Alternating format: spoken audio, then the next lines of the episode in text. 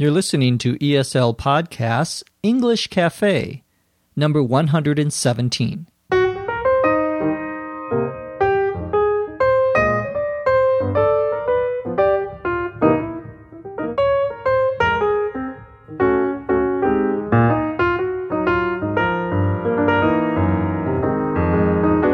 This is the English Cafe, episode 117. I'm your host, Dr. Jeff McQuillan coming to you from the Center for Educational Development in beautiful Los Angeles, California. Visit our website at eslpod.com and download the learning guide for this episode. You can also take a look at our ESL podcast blog and our ESL podcast store, which has some additional specialized courses in daily and business English on this cafe, we're going to talk about traveling in the United States for business. We're going to interview someone who used to travel a lot for his work. We'll talk about some of his experiences doing that. That's part of our Ask an American series that we do every month or so. We'll also, of course, answer some of your questions. Let's get started.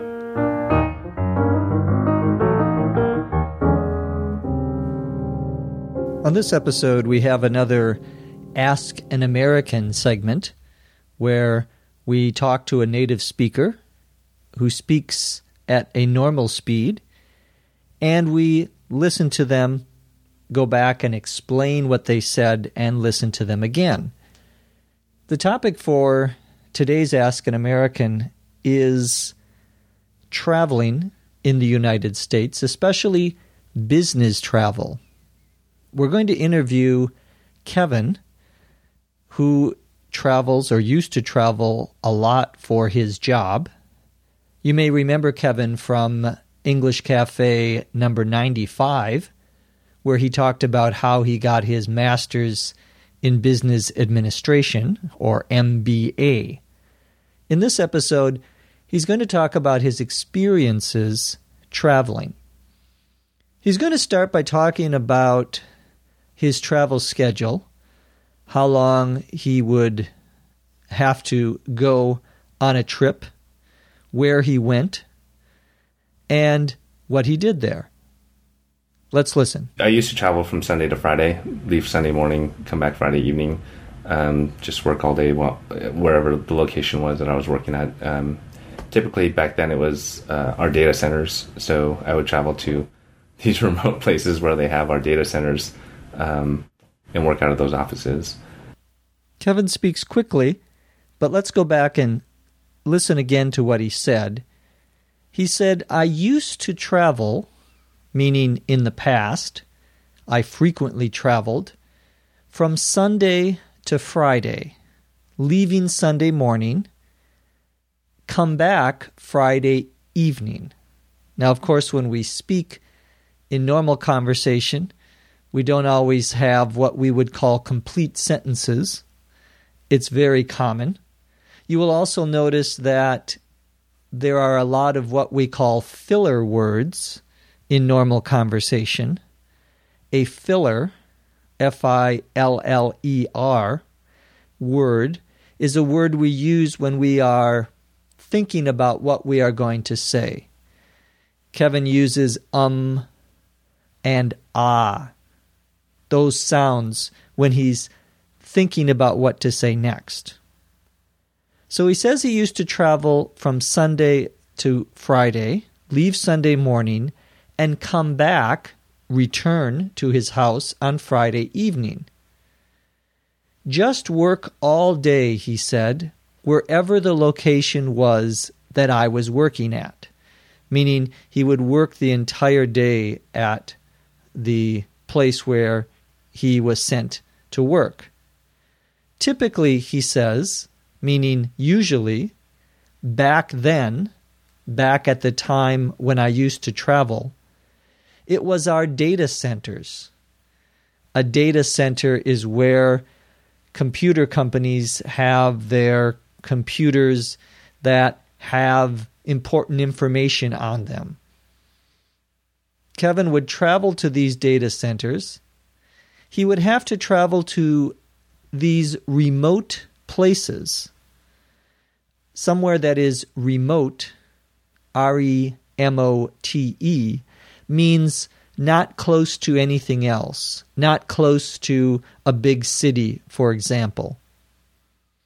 Well, Kevin would travel to these remote places where they had their data centers and work out of those offices. To work out of a place is a phrasal verb, which means to work in a certain location.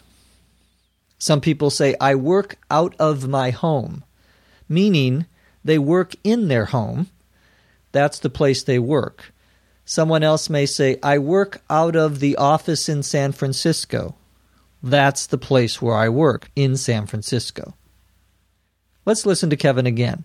I used to travel from Sunday to Friday, leave Sunday morning, come back Friday evening, um, just work all day while, wherever the location was that I was working at. Um, typically, back then, it was uh, our data centers. So I would travel to these remote places where they have our data centers um, and work out of those offices.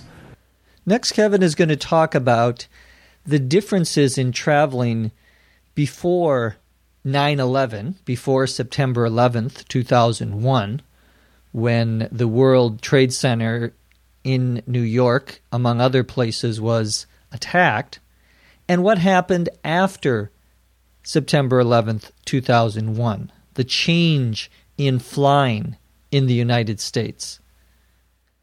Let's take a listen. Um, but the, the different experiences came before 9 11 and after 9 11. Before 9 11 was it was awesome. Flying was great. I loved flying. Planes weren't very full. You could get through a security line in 30 seconds. You didn't have to undress. It, eh, you didn't have to unpack your bags and show them every little thing that you had. So, you know, travel was cool.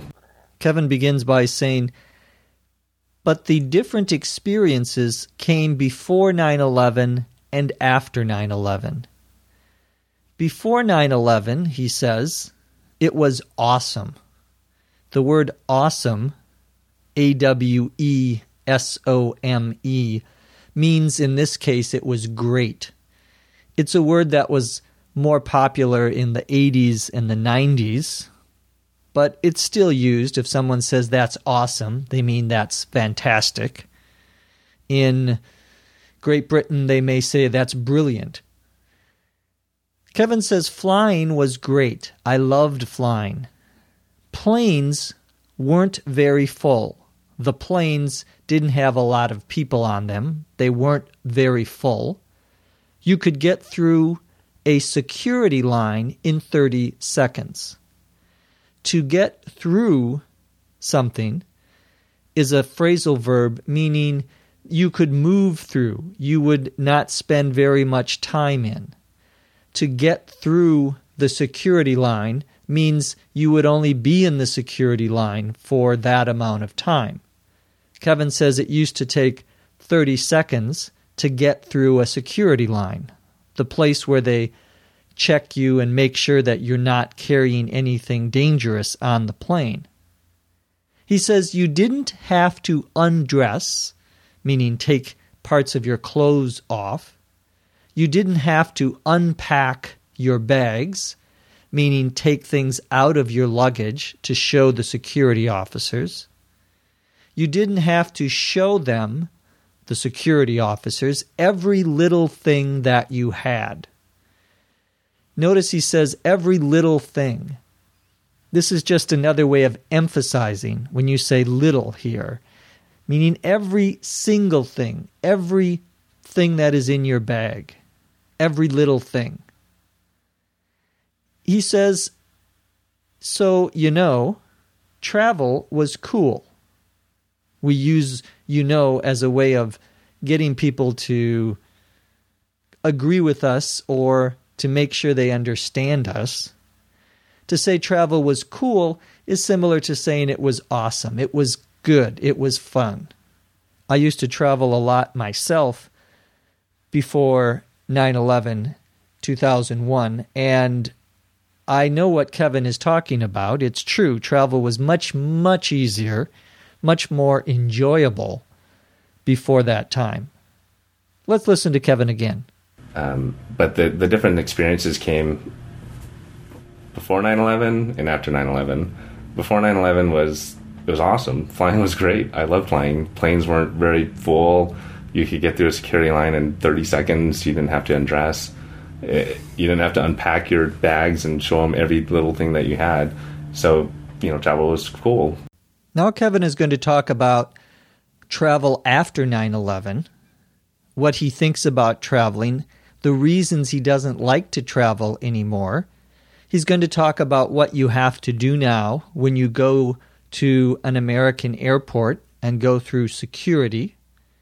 He's also going to talk about his own little tricks when he travels. Let's listen. Of course, after 9 11, it's become a major pain. It's just, I hate traveling now. As much as possible, I try to avoid it because, uh, you know, I don't wear slippers to, to, to the airport, so I have to take off my shoes. Uh, if they see that I have a belt on, I have to take off my belt. I usually untuck my shirt so they don't see it because it doesn't. I know it doesn't beep. It never beeps. But if they see it, they make me take it off. Yeah. So it's it's just a real it's it's a real trial now to to travel and and that's why I try to keep it to a minimum. Kevin says, of course, after 9/11, it's become a major pain.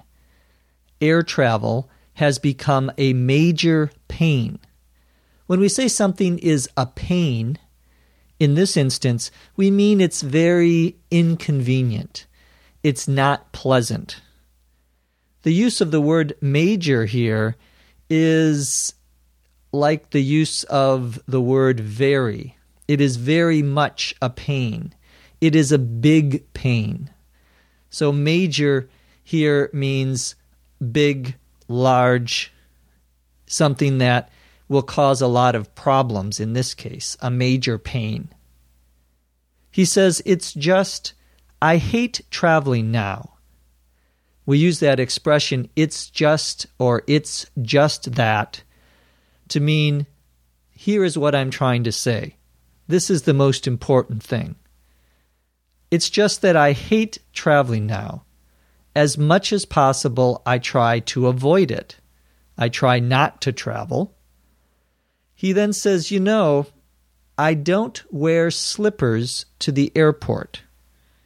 Slippers S L I P P E R S, are things that you put on your feet.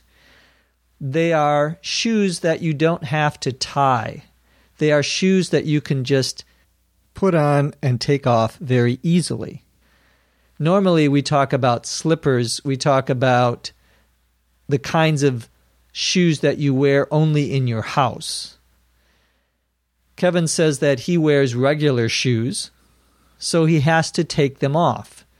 At most American airports, when you go through security, you have to remove your shoes, and the shoes have to go through the x ray machine. Kevin says if they, the security officers, see that I have a belt on, I have to take off my belt. Again, this is true. If you have a metal belt especially a metal belt buckle. The buckle is the part of the belt in front that connects the belt together. You have to often take it off and put it through the x ray machine. Kevin has his own little trick, however. He says, I usually untuck my shirt so that they don't see it. To tuck, T U C K, your shirt in means that for a man in particular, you take the shirt and you put the bottom of the shirt inside your pants. So to untuck your shirt is to pull your shirt out. In this case, Kevin pulls the shirt out so that they can't see his belt buckle. He says, because it doesn't, you know, it doesn't beep. B E E P, means it doesn't make a certain sound. To beep would be, for example, beep, beep, beep, beep, beep, beep. That might be the sound that the security machine makes in the airport if it detects metal, some sort of metal on your body, or that you are carrying something in your pocket. What Kevin is saying here is that he covers up his belt because he knows that it's not going to make the metal detector, the machine that you find in the airport that you have to walk through before you can get on your plane, it doesn't detect, it doesn't pick up his belt. You hear me laughing in the background, of course, because this is sort of a strange thing to do. Try to hide something from the security officers. He says, It never beeps, but if they see it, they make me take it off. He finishes by saying, Yeah, so it's a real trial now to travel. When you say something is a trial, in this instance, in this case, we mean that it's a difficult thing to do. It's a difficult experience. That's why Kevin says, I try to keep it to a minimum. To keep something to a minimum means to do it as little as possible, the least amount possible. You could also say, for example, let's keep the noise to a minimum, meaning let's be quiet, let's not be shouting. You may say that to a group of students or a group of children or a group of politicians. It's all the same. Let's listen to Kevin once more. Of course, after 9 11, it's become a major pain. It's just, I hate traveling now. as much as possible, I try to avoid it because uh, you know I don't wear slippers to, to, to the airport, so I have to take off my shoes. Uh, if they see that I have a belt on, I have to take off my belt. I usually untuck my shirt so they don't see it because it doesn't. I know it doesn't beep. It never beeps, but if they see it, they make me take it off. Yeah, so it's it's just a real it's it's a real trial now to to travel and and that's why I try to keep it to a minimum. Thanks to Kevin for sitting down and having that short interview with us about how it is to travel for business now in the United States. Now let's answer a few of your questions.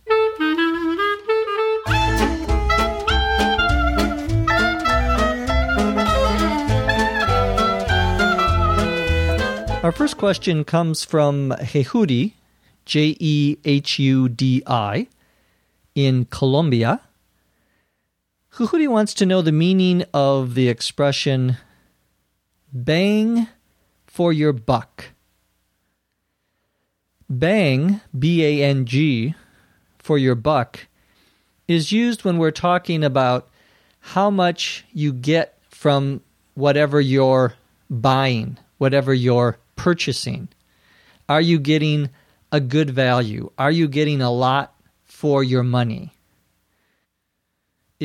You say this car gives you a lot of bang for your buck, we mean that you are getting a lot from this car compared to what you are paying for it.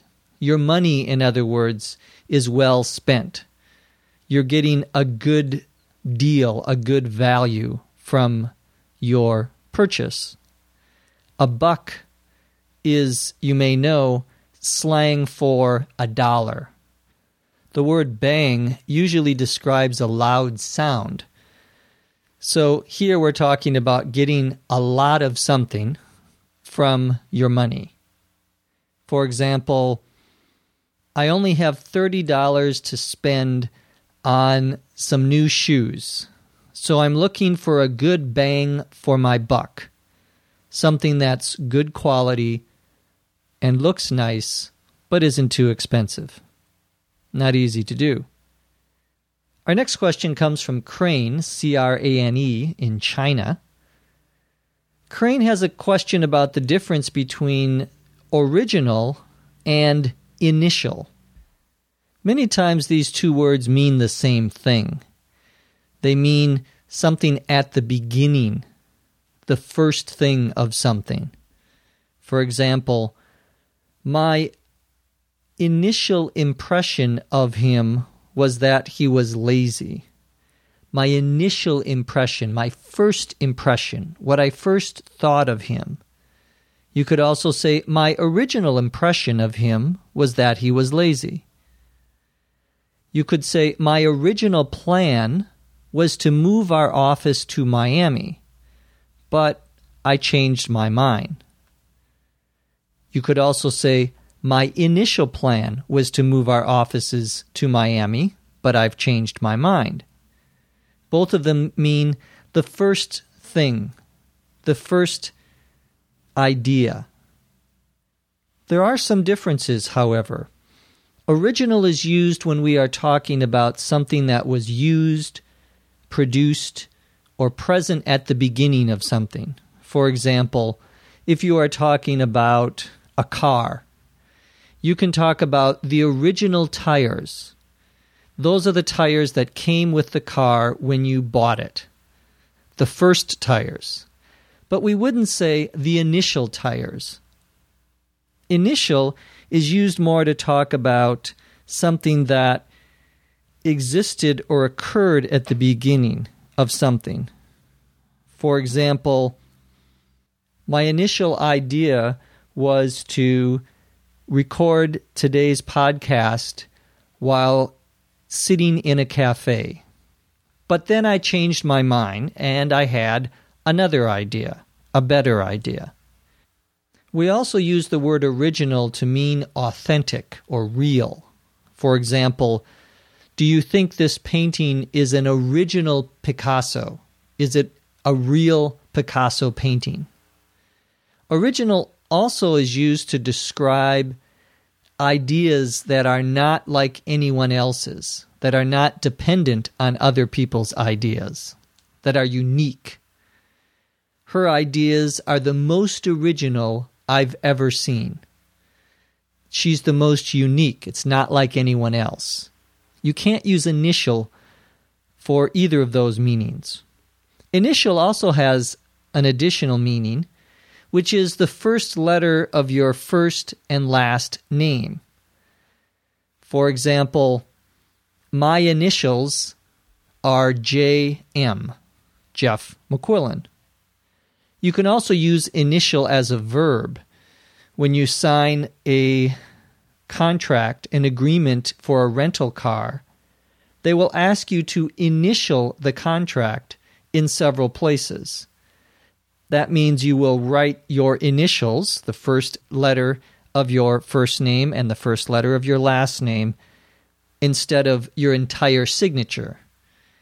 If they want your full name, they'll say sign this. But if they say initial this, they just want the first letters of your first and last name. Finally, Jason, J A S O N, from China, wants to know what the longest English word is, how to pronounce it, and how to spell it.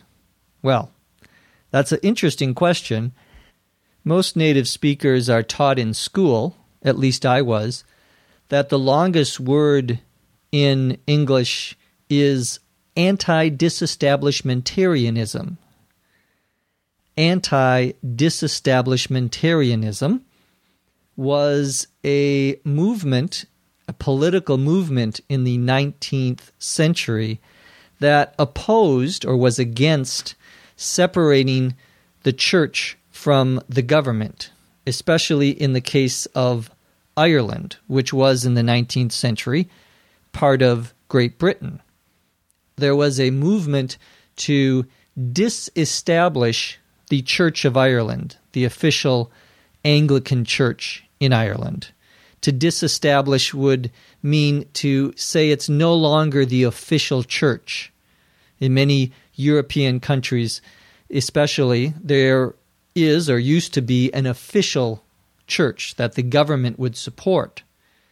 So in Ireland, because it was a largely Catholic country, there was a movement to get rid of the official sanction, the official support of the Anglican Church were anti disestablishmentarians, and their belief was called anti disestablishmentarianism. Putting the letters ISM at the end of a word usually means it has to do with your system of beliefs about something. Well, anti disestablishmentarianism is 28 letters long. You can look at the website or our learning guide to see it written. You could, of course, even make this word longer by adding suffixes, things at the end.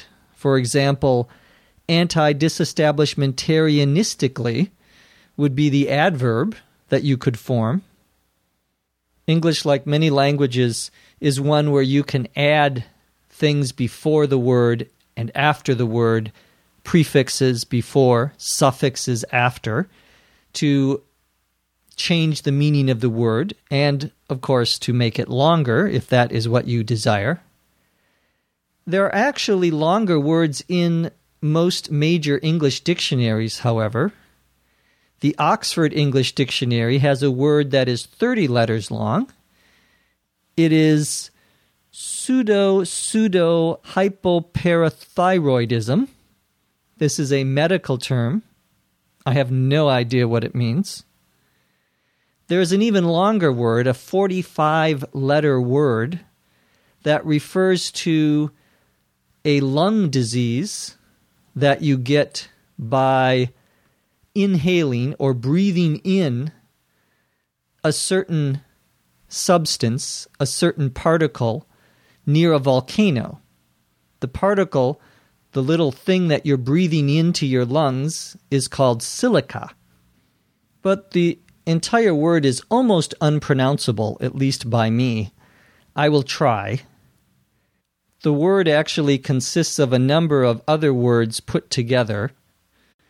The words inside of this word are pneumono, which has to do with your lung, ultra, which means very, ultra microscopic means very small, something you could only see with a microscope.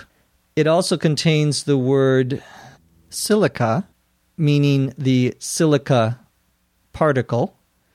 It contains part of the word volcano as well. So, here is how it is, I think, pronounced pneumono ultramicroscopic silicovolcanoconiosis. Easy, right?